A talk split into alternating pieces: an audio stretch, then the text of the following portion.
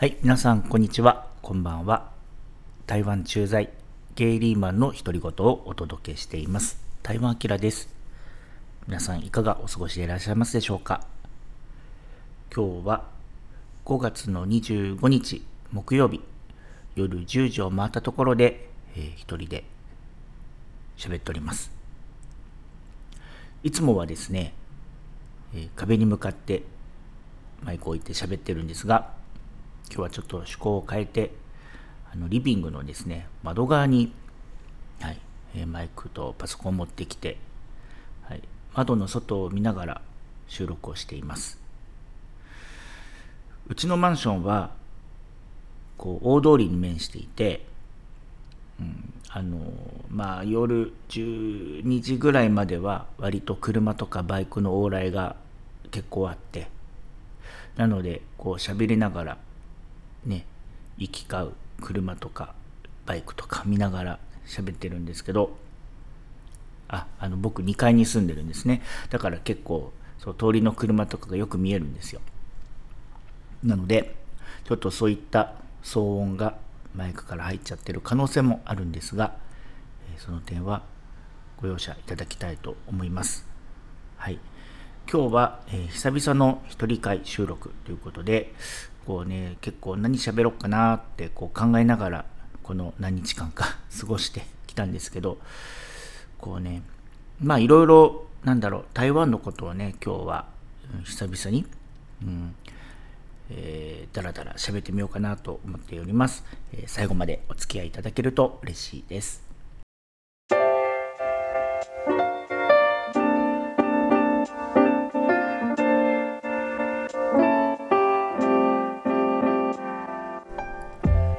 台湾駐在ゲリーマンの独り言、えー、このポッドキャストでは台湾に駐在員として暮らす40代独身ゲイが台湾の日常や暮らしぶりそれから LGBTQ 関連についてつぶやくポッドキャストとなっております。ということで、えー、3週間ぶりにね、えー、一人で、えー、だらだら喋ろうかなと思っているんですが、えー、皆さんいかがお過ごしでしょうか。はい。こうね台湾もうんまあ僕は台北なんでね台湾もっていうとちょっと、大げさなんですけどちょっとねぐずついた天気が続いてるんですね。今週はほぼ、うん、曇りのち一時雨みたいな感じで、まあ、一日中雨が降るってことはさすがにないにしても一日の間でこう34時間結構激しめに雨が降って止んででたまにねこう太陽が出たりもするんですけどね。なので割とぐずついて、湿度が高くて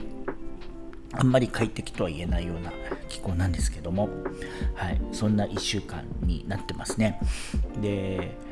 そうだから傘が手放せない毎日ですね。はい。まあでもねこう雨ってすごい重要でそれこそ確か2年前だったかな。3年前だったかな？ちょっとどっちかだったんですけど夏の間にねこう水不足になってさすがに台北市内はそんなことなかったですけど台中とか台南とかの方はもうすんごい水不足で昼間も夜もこう給水取水制限とか、えー、取られていたりとかして結構深刻でしたね。やっぱりそういう時ってこのなんだろう冬の間それからこの5月6月の、まあ、梅雨に似たような時期のこう雨の量っていうのでかなりこう変わってくるというか。で、まあ、それに加えてこう台風シーズンにまとまった雨が降るかどうかで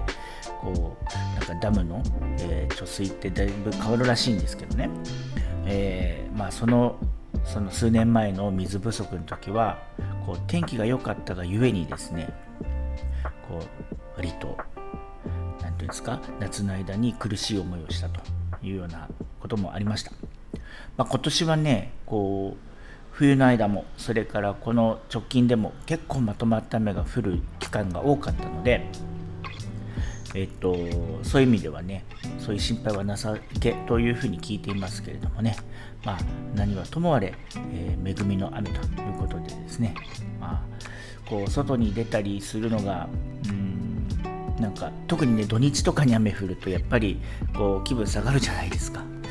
まあ、なのでねこうできればねこう、うん、なんか天気のいい日が週末に来るといいななんて思ってますけど。はい。まあそんなちょっとねうん天気の悪い日々が続いてますという話です。で、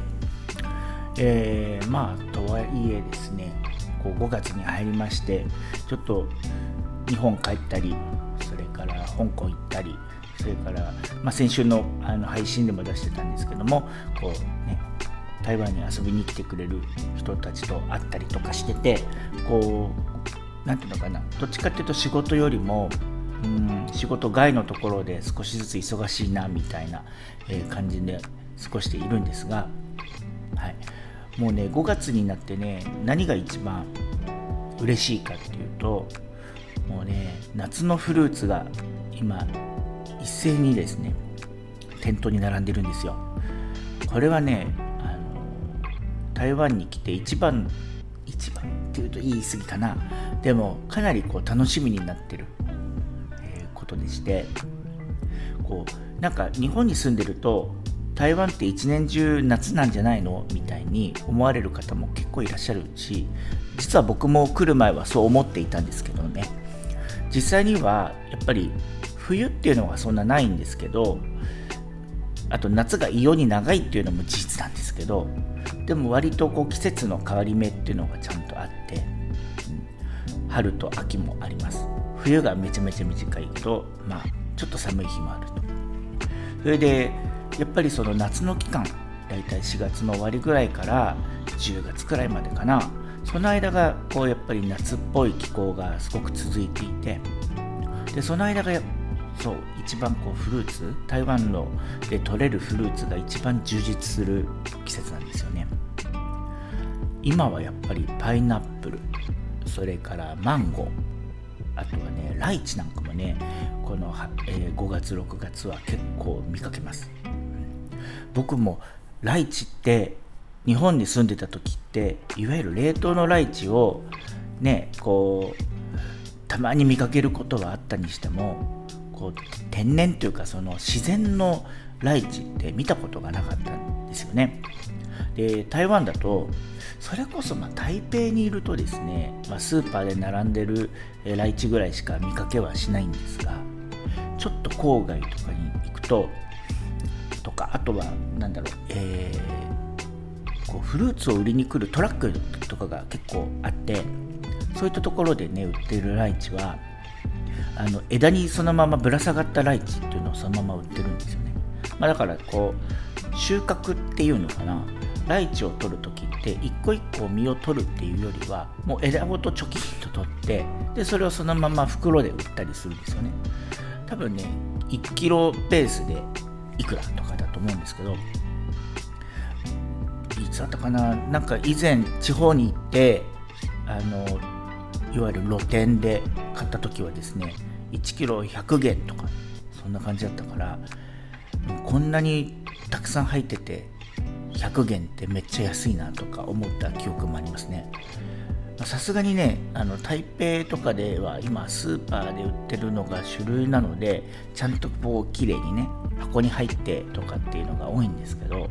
まあでもそう見かけるとやっぱりあ欲しいなって思います。けどこう残念なことにですねこう独身の芸一人でね食べきれる量じゃないんですよ。買うとなるとね。だからね躊躇します。これは買うべきかどうかと。やっぱりね美味しいとはいえこう一度に何個もたくさん食べるっていうのはやっぱり難しいですよね。ちょっと食べるっていうのがまあ程よい感じなんですよね。なのであのそうライチの大量買いはちょっと、うん、抵抗があります。あとね昔そうその大量に買った時安くて大量に買った時にライチジュースみたいにしたんですよねあのこれがね 結構めんどくさかったですよ。えっと、一個一個ライチの皮むいてで中の種を全部取ってでそれであのなんかミキサーにかけてこうジュースにしたんですけど、結局それも量結構取らなきゃいけないしかといってねこうライチジュースそのものはうんまあちょっとね独特の甘さで、うん、好き嫌いが出ると思うんですよね。だからなんか適時にねこうレモン絞ったりとかなんかこう味変をちょっとしないとこうなかなか飲めるもんじゃなかったなっていう思い出もあります、はい、だからやっぱりまあライチはやっぱりそのままを食べる方が美味しいなとは思いましたね、うん、ただこう一度に大量に食べるんじゃなくて、はい、ちょっとずつ食べるっていうのは、えー、いいのかなと思ったりします、まあ、一方でねうん甘くてめっちゃ美味しいって言えばやっぱりマンゴーかな、うん、あのマンゴーも日本で食べたことほぼなかったと思うしましてやこう自分であの剥いて食べるみたいなことは一度もなかったんですけど、まあ、ここ台湾に来てからですねその店頭で割と普通に売ってる時期に、うん、ちょっと試しに買ってでこうネットでねどうやって剥くのかなとかってこう見ながらやった記憶があるんですけどまああのマンゴーはこう真ん中にですねこう板状の板みたいなこうちょっと細長い感じであの中に硬い部分、まあ、種とは違うんですけどねがあって、まあ、それをこうきれいに取り除けばあの割とうん簡単にあの外側の皮も剥けるしいいんですけどただその皮をきれいに取らないと実がね、マンゴーの実って結構柔らかいのでこうすぐ潰れちゃったりとかこう綺麗な形が残らなかったりするんでね。その辺のちょっとテクニックだけ、えー、少し必要なんですが、まあ、それさえこうコツをつかんでしまえば割と簡単に、うん、剥いて、えー、綺麗に食べるものですね。なのでそうもう甘くて濃厚なんでこう食べた後には結構これカロリー高えだろっていうね罪悪感を感じながら、えー、食べたりもします、はい、あとはですねまあふこの夏の時期じゃないんですけどやっぱり僕が一番よく食べるのは何といっても、えー、グアバですかね、うん、グアバはねそんなに甘くなくてうんどっちかっていうとさっぱり少し、えー、酸味がちょっとあるぐらいのまあ、これをフルーツと呼んでいいのかっていうぐらいの甘さではあるんですがこれはもう万能食品なので結構オールシーズンあれば食べてますね。少なくともこう朝食でこうなんかトーストと、えー、コーヒーにあとはデザートでこのグアバを1個剥いて、はい、食べたりしますね。まあ剥いてって言ってもですねグアバはあの外の皮まで食べれるので、はい、実際には中の種をくり抜くだけなんですよね。だからねこう朝忙しくてもパパッとできちゃう。そういう手軽さもあって、よく好んで食べてますが、はい、でグアバは何といっても結構安いんですよ。えー、っとまあスーパーで買っても4つで120元とかだから、まあ、500円ぐらいか。そうすると500円ちょっとぐらいするかな。だけど1個100円150円ぐらいもしないでしょ。だからね割と手軽に買えるし、結構おすすめですね。うん。まあ、街の中でこう食べるガバとかだとなんかこうなんか茶色っぽいなんかものがかかっててでそれを一緒に食べたりするところもあったりしますけどね。僕はもうシンプルに、はい、もうそのものを、えー、刻んで食べています。はい、まあねそういう5月ってなんだろう。いよいよそうフルーツのシーズン到来ってねあのこう自分のね食卓になるべくフルーツを乗せて、えー、楽しんでみようかなというふうに思って毎日過ごしております。ちょっと、えー、真面目な話に、えー、ちょっと切り替えたいなと思ってるんですけど、はい、ちょうど1週間ちょっと前かな、5月の16日の話なんですけども、えっと、台湾の、えー、法律が改正されまして、まあ、あの養子縁組に関するね、えー、法改正がありました。まあ、ちょっとね、あのえー、ウェブサイトの記事を読んで、えこの話を少し、えしていきたいなというふうに思っております。えこれはですね、朝日新聞デジタルの方にしようかな。はい、5月16日に出た、え記事です。同性婚カップルの特別養子縁組を可能に台湾議会全会一致で法改正です。ちょっと読んでみますね。台湾のリポイン国会は16日、同性婚をしたカップルにも特別養子縁組を認める法改正案を可決した。2019年5月、台湾がアジアで初めて同性婚を法制化して以降、NGO などが残る課題の一つとして法改正を求めていた多様な社会を目指す取り組みがまた一つ実を結んだ形だ超党派議員による同性婚を定めた特別法の改正法案を全会一致で可決した。これまでは同性婚をしたカップルのうち1人が特別養子縁組することはできたがパートナーと養子の法的な親子関係は認められていなかった。このためパートナーは養子が学校に入学したり病院にかかったりする際の手続きができない状態にあったという。台湾の同性婚制度をめぐっては今年1月国際結婚の際にパートナーの出身国も同性婚を認めている必要があるという条件が廃止された台湾では台湾での同性婚を求める国際カップルが行政訴訟で勝訴を重ね政権に圧力をかけ続けた結果だったという記事が出ております。はいえー、もう本当ね、この記事通りなんで、あのそんなに解説することではないんですが、まあ、そのいわゆる、なんていうかな、同性婚でこうカップルになった人が、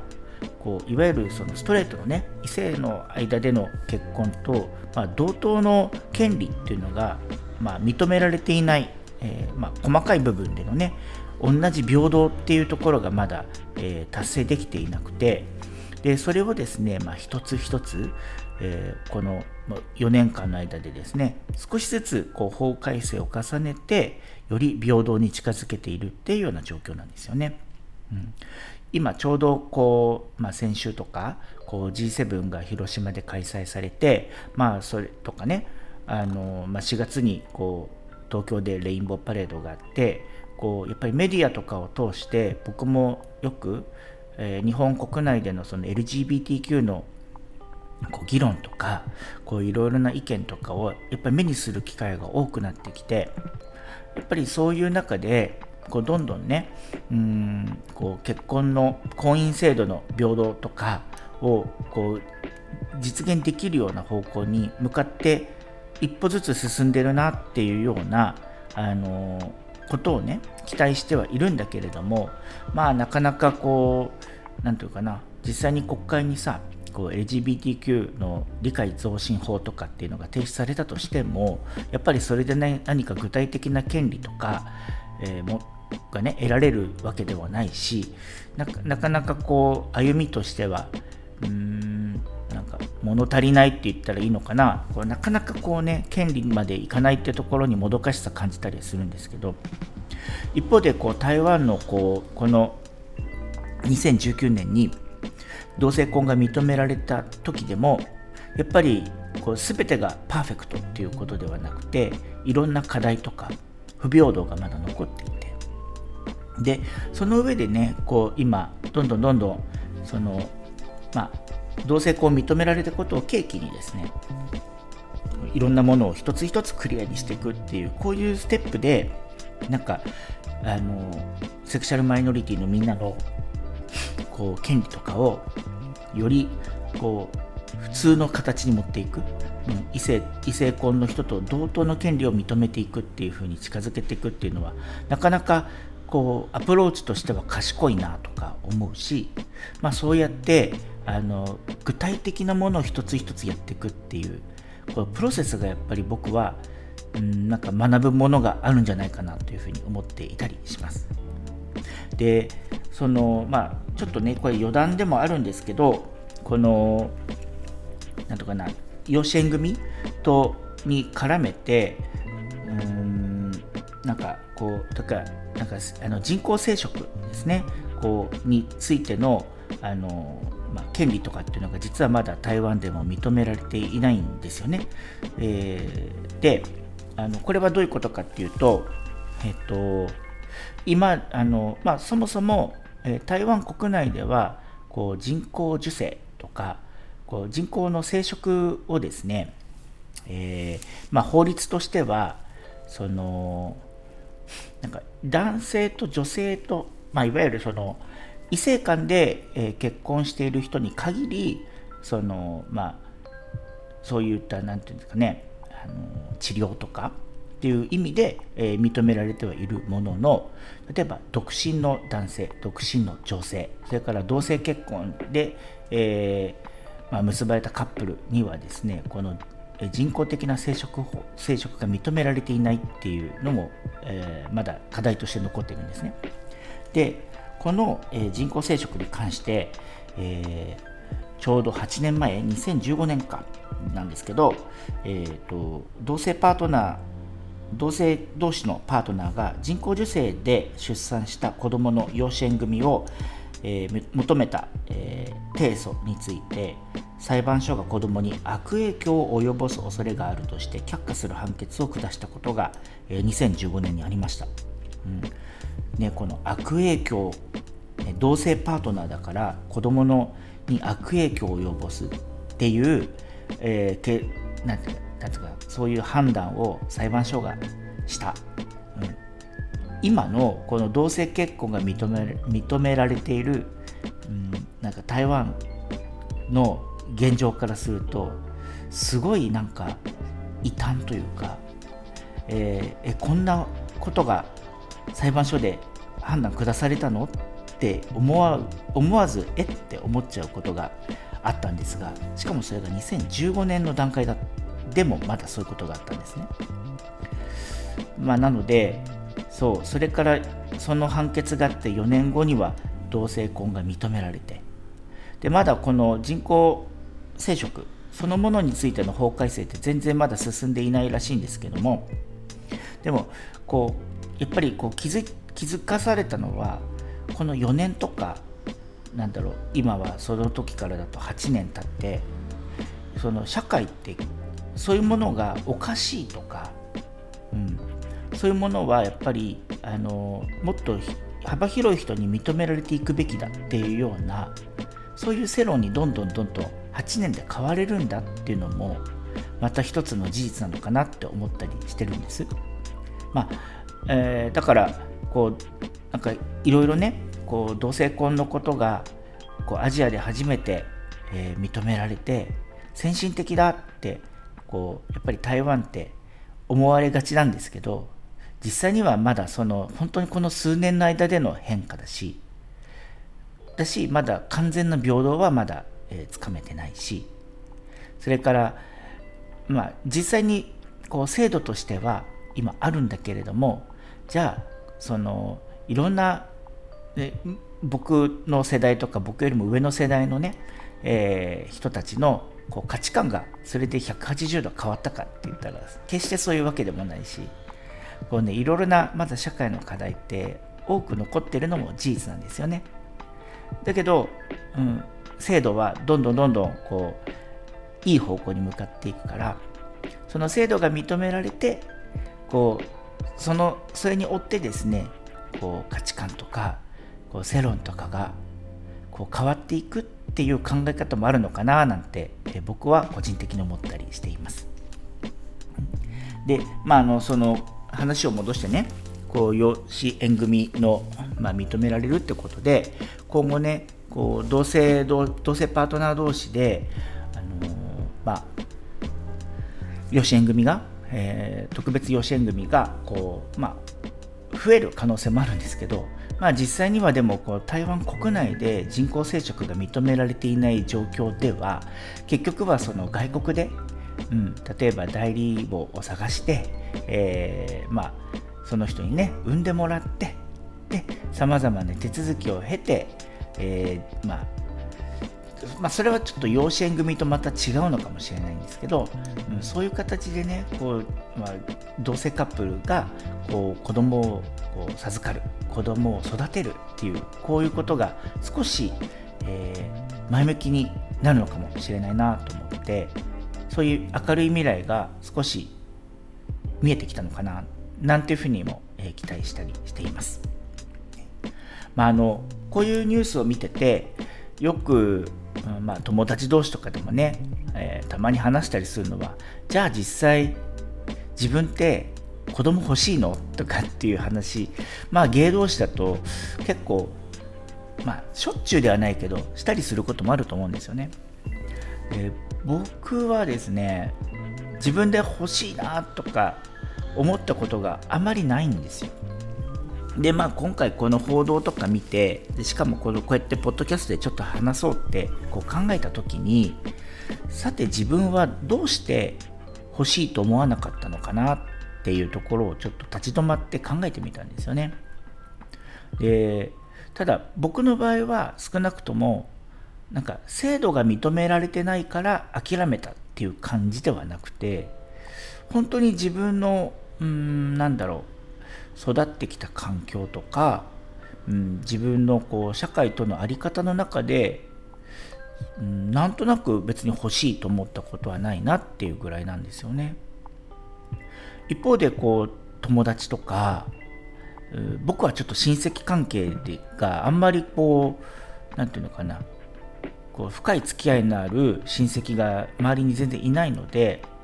うん、こうなんか血のね近いえー、なんか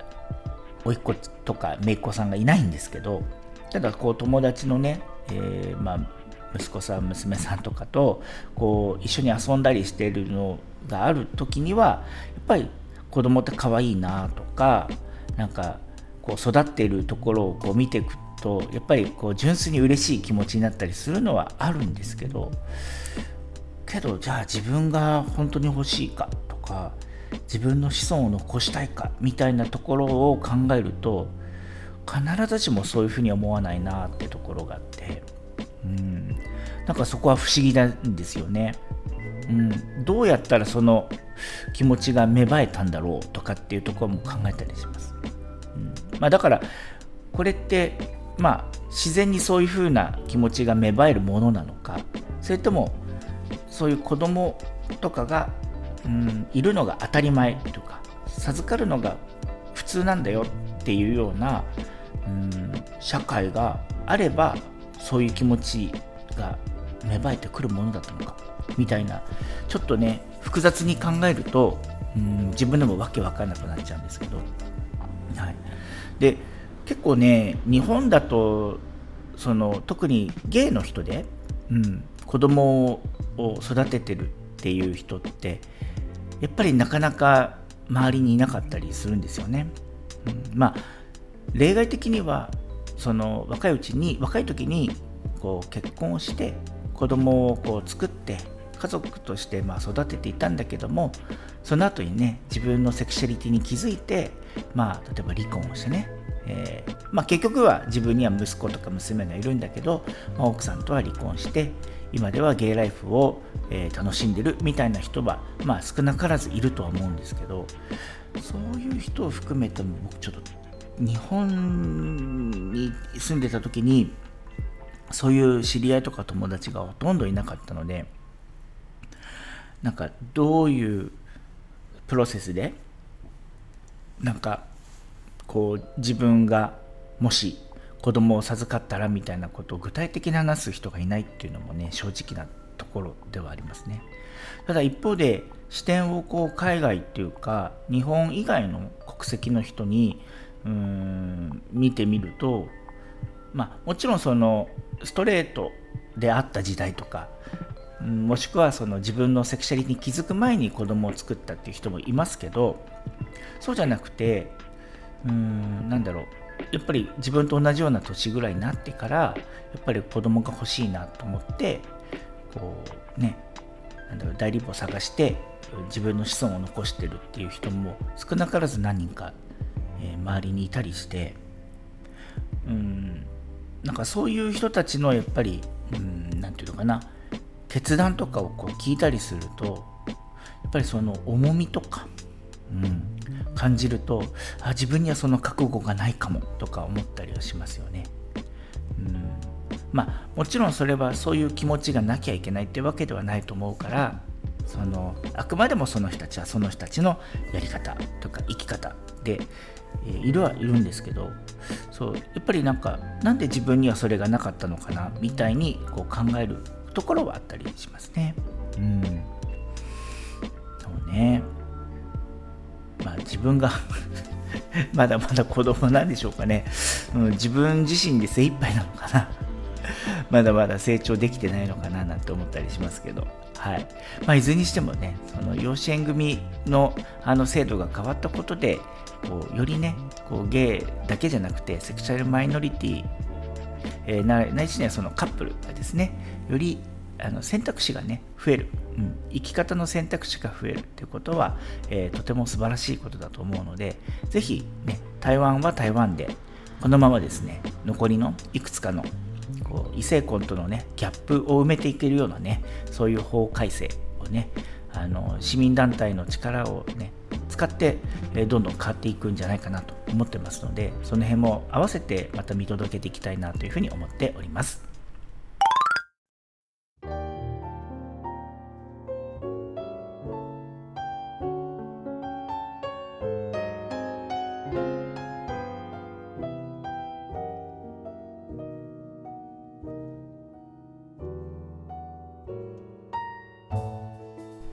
はい、というわけで、えー、今回はなんかフルーツと 養子縁組っていうなんか全然話題が違う2つの話を、えー、だらだらとおしゃべりをさせていただきました、えー、いかがだったでしょうか、えー、この、えー、ポッドキャストでは、えー、皆様からの、え、励ましのお便りや、えー、ご意見それからご質問等を、えー、お待ちしております、番組の概要欄にあります、えー、Google のお便りフォームもしくは、えー、Gmail の E メールアドレスまでですね、えー、ご意見ご感想いただけますと大変励みになります、え、どうぞよろしくお願いいたします、え、ということでね。えっ、とはい。もう5月も終わっちゃいますね、えこれから日本は本格的な梅雨のシーズンが到来と思います。はい。ジメジメし嫌ですよね。本当に。もうね台湾も、えー、日本以上に えー、湿度が高くてすぐカビやすい、えー、カビとの戦いが始まる、えー、数ヶ月になるんですよね。もうこの週末は多分そのあのなんだカビあそなんだカビを取るじゃなくて湿度のなんかあるじゃないですか。吸水シートみたいな。そういったものをちょっとね100円ショップかなんかで 大量に買ってきて家のあちこちに置いとこうかななんて思っております。はい。まあそんな感じで、えー、ぼちぼち、えー、暮らしていこうかなと思っています。はい、え次の配信は6月に入ってからですね、えまた、え次週、え皆様にお目にかかれればと思っております。皆さん健康に気をつけてお過ごしください。じゃあね。バイバイ。